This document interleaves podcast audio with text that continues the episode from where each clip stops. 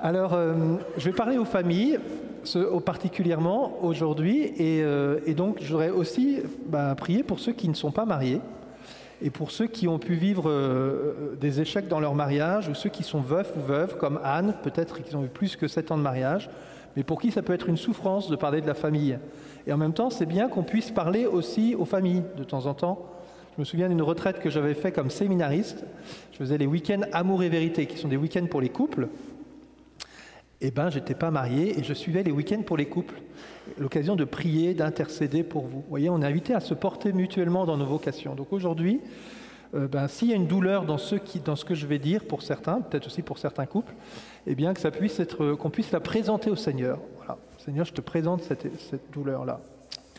Donc on est dans cet évangile de la présentation au temple qu'on réentendra le 2 février et euh, qui est un peu compliqué à situer par rapport aux événements de la Nativité. On est à la crèche à Bethléem, on pourrait dire qu'il y a 40 jours après un aller-retour à Jérusalem, et puis après il y a les mages, la fuite en Égypte, puis il remonte vers Nazareth et on retrouve la fin de l'évangile, il grandissait. Mais on a quand même un peu de mal à se dire comment ils ont attendu 40 jours à Bethléem, comment ça s'est passé. C'est vrai que chronologiquement, c'est un peu compliqué à, tout mettre ensemble, mais voilà le fil rouge qu'on pourrait se proposer. Naissance à Bethléem, 40 jours après un aller-retour à Jérusalem, les mages, fuite en Égypte, remontée à, Nazareth. On contemple donc la famille et les lectures d'aujourd'hui nous proposent deux familles en vis-à-vis. Une qui a une longue expérience, Abraham et Sarah. Voilà, longue fidélité, euh, mais en même temps beaucoup d'épreuves, beaucoup de, une vie un peu euh, assez compliquée. Et puis Joseph et Marie, on ne sait pas combien de temps ça a duré, leur, vie de couple, mais pas forcément beaucoup plus simple au démarrage en tout cas. Hein. Au démarrage, il y a un petit, point compliqué pour Joseph. Hein. Euh, mais finalement, Joseph va rentrer dans ce plan de Dieu. Alors, cinq points que je voudrais évoquer à travers ces lectures. Le premier point, c'est la place de la foi dans nos familles. Vous voyez, il y a toujours peut-être dans un couple, il y en a un qui est plus moteur dans la foi que l'autre. Abraham et Sarah, c'est Abraham qui est le plus moteur. Lui, il a reçu un appel de Dieu, il prend toute la famille, on y va. Sarah, elle, a la foi, mais elle quitte tout quand même. Euh, elle quitte sa famille, elle quitte tout le monde. Elle se dit c'est bien, mais, mais c'est pas si simple. De l'autre côté, on pourrait dire c'est plutôt Marie. Alors vous me direz, Joseph a eu un songe. C'est bien, Joseph fait des songes, mais Joseph n'a pas vu un archange venir lui voir en disant voilà, tu seras la mère du Sauveur. Donc Joseph est celui qui va peut-être, euh, même s'il va le faire parfaitement, comme le dit l'Écriture, c'était un homme juste, donc c'est un homme ancré dans la foi. Cependant, il va devoir avancer, lui aussi, progresser dans ce chemin de foi. Alors frères et sœurs, je voudrais, comme point d'application pour nous, ben, je ne sais pas si vous êtes Abraham et Marie ou euh, Sarah et Joseph dans votre vie de couple, mais d'être un soutien si vous êtes plutôt celui qui n'est pas forcément en première ligne, comment on va être en chemin de soutien de celui qui a plus la foi peut-être? Et de dire, bah, toi, tu as davantage la foi que moi, et, je me mets dans tes pas aussi pour que tu m'entraînes dans ce chemin de foi, que tu m'aides à avancer. Alors, euh, je, voudrais prendre un exemple d'une autre couple dans la Bible qui est un peu, justement, qui ne fait pas ce bon exemple-là, c'est Tobie. Le père Tobie, eh bien, il, se démène pour, vivre sa foi, pour essayer de la développer. Il s'occupe des morts. Il veut enterrer les morts dans une nation païenne où on veut surtout pas s'en occuper. Il prend soin des pauvres et tout. Et puis à un moment, il lui arrive une épreuve de santé. Et sa femme, au lieu de lui dire, bah allez courage, on y va, elle lui dit, bah t'as vu ta foi où ça t'a mené là? Ça valait bien le coup de croire. Hein. Voyez? Bah, Qu'on puisse être dans une autre attitude, dans une attitude de soutien, d'accompagnement dans ce chemin de foi. Voilà, Joseph, il aurait pu dire à Marie, ben, on fait quoi maintenant là? Voilà. Hein on a Bethléem et maintenant on fait quoi? On va descendre en Égypte? Ah, il est où ton Dieu là-dedans là, hein? Et puis après, on monte au temple et on se dit, ben, on n'a que deux petites colombes à offrir. Et on fait partie des pauvres. On ne fait pas partie des riches qui, ont, euh, qui peuvent présenter un agneau. Non, on fait partie des pauvres. Et cette pauvreté, eh bien, nous sommes invités nous aussi, en fait, Dieu ne fait pas tout le travail. Il nous appelle, il nous envoie, mais il nous envoie au travail. C'est-à-dire que Joseph, il va devoir œuvrer, il va devoir collaborer avec Marie pour le bien de Jésus, pour le bien, pour ce plan du salut qui doit s'accomplir. Et nous aussi, nous avançons dans la foi avec Marie, comme Marie et Joseph, chacun avec notre étape de foi, et nous portons notre pierre à l'édifice pour pouvoir construire ce chemin de salut que Dieu veut nous donner. Aujourd'hui, j'ai fait un exercice difficile, c'est que j'ai écrit mon homélie, et comme je l'ai écrit, eh ben, forcément, je suis perdu parce que je me dis, il faut que je lise ce que j'ai écrit, et en même temps, il ne faut pas que je lise ce que j'ai écrit. Mon deuxième point, c'est la relation entre Joseph et Marie. Prends chez toi Marie, ton épouse. Cette parole de l'ange, prends chez toi, euh, du songe de Joseph, prends chez toi Marie, ton épouse, est comme un appel pour chacun d'entre nous, chacun de vous, chers frères et sœurs qui sont mariés. Prends chez toi ta femme, prends chez toi ton mari. Sarah, vous savez, c'est la demi-sœur de Abraham. Et c'est aussi sa femme. Et pour Abraham, c'est un long chemin, alors qu'il est marié, de prendre chez lui Sarah. Et ça va se faire peut-être pendant, j'ai envie de dire, 20 ans avant qu'il commence à accepter ce chemin-là. On le voit à deux épisodes dans l'histoire d'Abraham. Abraham, je, vous encourage à lire l'histoire d'Abraham. Ça fait euh, dix chapitres dans le livre de la Genèse. Mais vraiment, vous avez tout sur la situation de vie de famille, là, avant le mariage, pendant le mariage, les premières années, les épreuves, la difficulté d'avoir un enfant, puis l'enfant, puis la paternité, puis la relation de couple qui avance, puis Sarah qui veut prendre l'enfant pour lui, pour elle, et puis voilà. Il y a plein de choses très intéressantes à creuser. En tout cas, pour Abraham, vous voyez, deux fois dans l'histoire, il va dans des pays étrangers et il fait passer sa femme pour sa sœur, ce qui est, pas un, ce qui est un demi-mensonge puisque c'est sa demi-sœur. Mais a priori, Sarah devait être assez belle parce que Abraham se dit dans un pays étranger, je pense qu'on va me tuer pour récupérer ma femme. Et alors il dit non, non, non, c'est pas ma femme, c'est ma sœur. A priori, ça se passe bien puisque les hommes sont attachés à Sarah, mais il leur arrive des épreuves. Derrière cette histoire-là, comment nous approfondissons justement ce rapport? Oui, à la fois concrètement ta femme et ta sœur, c'est-à-dire il y a cette égalité entre vous et tu dois donner cette dignité, chacun à sa place, frères et sœurs, nous sommes dans une égale dignité dans la vie de couple, et en même temps, du coup, du coup deuxième du coup, mais j'ai dit du coup parce que avec du coup il y a en même temps aussi qui revient là, vous avez remarqué, hein comme je ne peux pas dire du coup, euh, ça c'est une, une, parenthèse, hein, ça compte pas, hein. et du coup je dis en même temps, voilà. C'est compliqué, mais alors en même temps, il considère, nous sommes invités à prendre, à prendre sa femme et à recevoir cette femme qui nous est donnée et entrer dans ce chemin. Je me souviens d'une femme qui m'a dit, il m'a fallu, il m'a fallu longtemps avant que je ne cherche plus à plaire à un autre homme. Vous voyez, on est mariés depuis dix ans, mais j'ai quand même cette attitude derrière de comment il me voit celui-là, comment voilà. C'est un long chemin pour finalement dire, eh ben, en fait, j'ai choisi mon époux et je me donne à mon époux. C'est à lui que je me donne, c'est pas un autre. Il n'y a pas de concurrence avec les autres.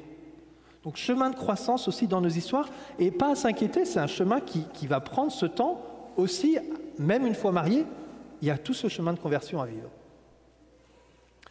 Alors il y, a, des belles relations, des belles histoires dans la Bible que vous pouvez creuser hein, sur les, difficultés. Euh, à considérer sa femme, euh, à prendre sa femme. Il y a l'histoire de, par exemple, de Jacob et de Jacob qui va recevoir non pas Rachel, il aime Rachel, mais il va se marier malgré lui avec Léa. Bon, et il aspire toujours à être avec Rachel. Et ça va créer des tensions toute sa vie, et c'est normal.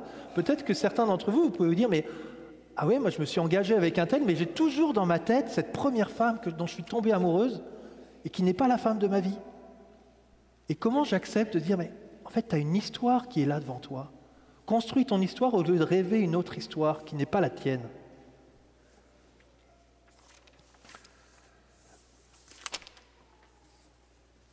Joseph, ce n'était pas exactement son plan initial dans lequel il est rentré avec la Vierge Marie.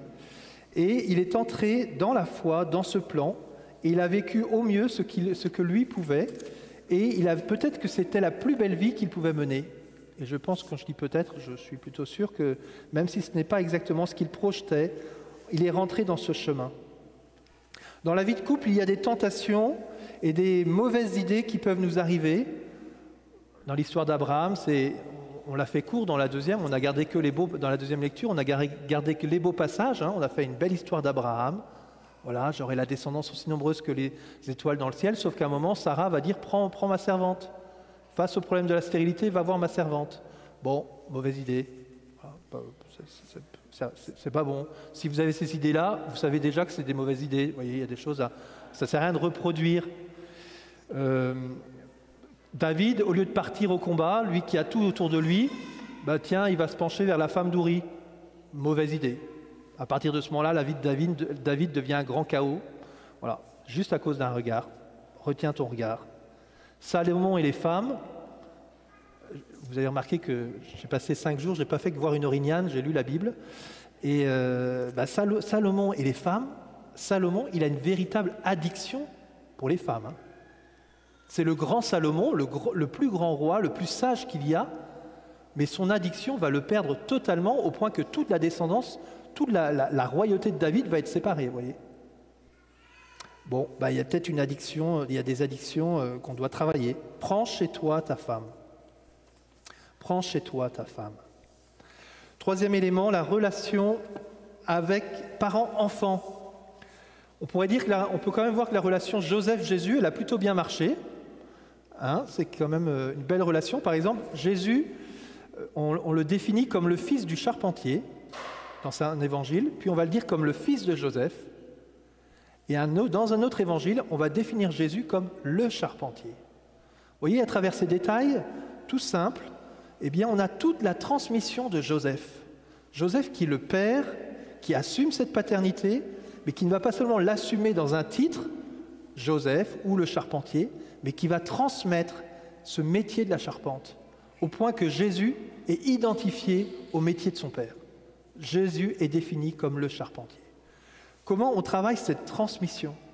Comment, à la suite de Saint Joseph, on peut prendre notre place de père et conduire, et de mère bien sûr, hein, tout cela va, et, rentrer dans ce chemin de transmission dans la relation parent-enfant? Vous savez, il y a beaucoup de relations fraternelles qui ne sont pas, beaucoup ajustées, pas très ajustées dans la Bible, et cela vient souvent d'une relation parent-enfant qui est biaisée au départ. On a cette relation de Ismaël, qui est rejeté par Sarah. Voilà, et du coup, il y a une. J'ai plus de crédit. C'était mon dernier crédit. Ouh là là. Et, et, donc la relation d'Ismaël, Isaac et Ismaël vont rester en tension toute leur vie. Parce que Sarah a dit va voir ma servante et finalement va rejeter l'enfant de la servante. Les fils de Joseph, plutôt les fils de Jacob, Joseph était aimé de son père plus que les autres frères et sœurs.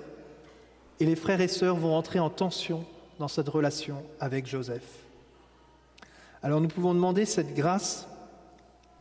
Absalom, vous voyez, Absalom et Amon, deux frères parmi tous les enfants de David. Amon va violer sa, belle sa petite sœur, la sœur de Absalom, et, et David, le père, ne va rien dire. Il va garder ça dans le secret. Et Absalom va tuer son frère Amon. Puis, avec l'histoire, Absalom va mourir lui-même. David pleurera la mort de son fils Absalom, qui a tué son frère. Mais David a manqué à un moment de corriger son fils Amon pour ce qu'il avait fait envers sa, sœur. Donc, tenir nos frères relations, frères et sœurs, au milieu de. qui vont impliquer les relations fraternelles.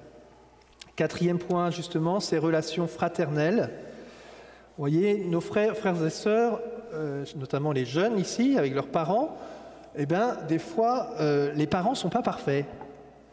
Mais un jour, vous allez découvrir que vous allez être parents aussi, et vous allez rendre compte que bah, bah, je ne suis pas plus parfait que mes parents, en fait. Et vous n'êtes pas obligé de vous enfermer dans les imperfections de vos parents. Ça veut dire quoi? Ça veut dire justement s'il y a une relation préférentielle. C'est pas parce que Joseph est préféré de son père Jacob que Joseph doit rentrer dans cette relation-là avec ses frères et sœurs. Ce n'est pas parce que ses frères voient cette affection particulière pour Joseph que je dois rentrer dans cette relation-là aussi. Vous voyez, nous avons le droit d'être libérés de cet influx paternel, maternel, sur les choses qui ne sont pas justes. Saint Paul dit, enfants, honorez vos parents. Mais si vos parents vous demandent quelque chose qui n'est pas juste, alors vous les honorez en ne faisant pas ce que vos parents vous demandent. Si ton, parent ton père te demande de faire quelque chose qui est mauvais, tu honoreras ton père en ne faisant pas cela. Le pendant de Saint Paul est dit parents, enfants, honorez vos parents. Il dit aussi parents, n'exaspérez pas vos enfants. Je vous laisse méditer là-dessus. Donc nous ne sommes pas obligés d'entrer dans une relation d'orgueil, de supériorité ou au contraire de dévalorisation de soi dans nos relations les uns avec les autres. Je voudrais terminer pour conclure. Je voudrais dire que, euh, juste sur cet exemple-là, la fraternité, David et ses frères, c'est un bon exemple. Parce que vous voyez, David, c'est le plus petit des enfants, dans les sept enfants, et on ne voit pas de tension. C'est finalement le plus petit qui est choisi. Il n'y a pas de jalousie qui apparaît dans les six autres, qui, aux yeux de Samuel, étaient bien plus beaux, bien plus grands, bien plus vraiment capables de vivre cette mission. Ce n'est pas ceux-là qui ont été choisis. Et pourtant, pas de relation de jalousie. Et on peut demander cette grâce d'entrer dans cet amour fraternel, dans l'humilité les uns avec les autres.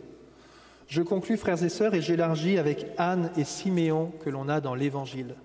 Au fond, ces relations fraternelles, on est, envie, on est invité à les contempler aussi au niveau de l'Église. L'Église est aussi notre famille. Et Siméon et Anne sont de belles figures. En ce jour, je voudrais par exemple que l'on puisse prier pour Solange, notre sœur qui est laïque consacrée, qui vient ici régulièrement dans cette église, qui habite sur la paroisse avec Isabelle, avec Marie-Josée, et qui hier a fait son premier engagement pour cinq ans dans le célibat à Parelmonial. Euh, notre frère Kevin Murray est avec elle et avec d'autres frères ici de la paroisse pour vivre ce moment fort.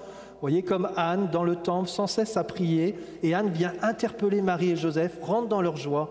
Frères et sœurs, couples, mariés, dans vos épreuves, vous avez des frères et sœurs autour de vous, vous avez d'autres couples plus anciens qui peuvent vous encourager. Prenez-les par le bras. Euh, comment tu as vécu cette époque-là? Comment tu as vécu cette crise-là là? Je vois que tu as plus de cheveux blancs que moi. Comment tu as traversé cette épreuve? Voyez? Qu'on puisse se demander cette grâce. Et puis Siméon, finalement, il bénit Joseph et Marie. Je me suis demandé comment Joseph avait reçu cette bénédiction. Joseph qui peut se sentir à bien des manières dépassé par les événements. Et il reçoit la même bénédiction que la Vierge Marie. Et il part, il suit, il vit de cette bénédiction que Dieu lui donne. Frères et sœurs, demandons nous aussi ces bénédictions. Demandons à Joseph, Marie d'intercéder pour nous, Abraham et Sarah, tous ceux qui nous ont précédés dans l'histoire de l'Église. Que le Seigneur vous bénisse, époux et épouses, qu'il bénisse chacun de vos enfants qu'il vous bénisse, vous les couples, les célibataires, chacun de vos enfants, que nous puissions avec cette nouvelle année, les couples, les célibataires, par les enfants, que nous puissions avec cette nouvelle année glorifier Dieu par toute notre vie. Amen.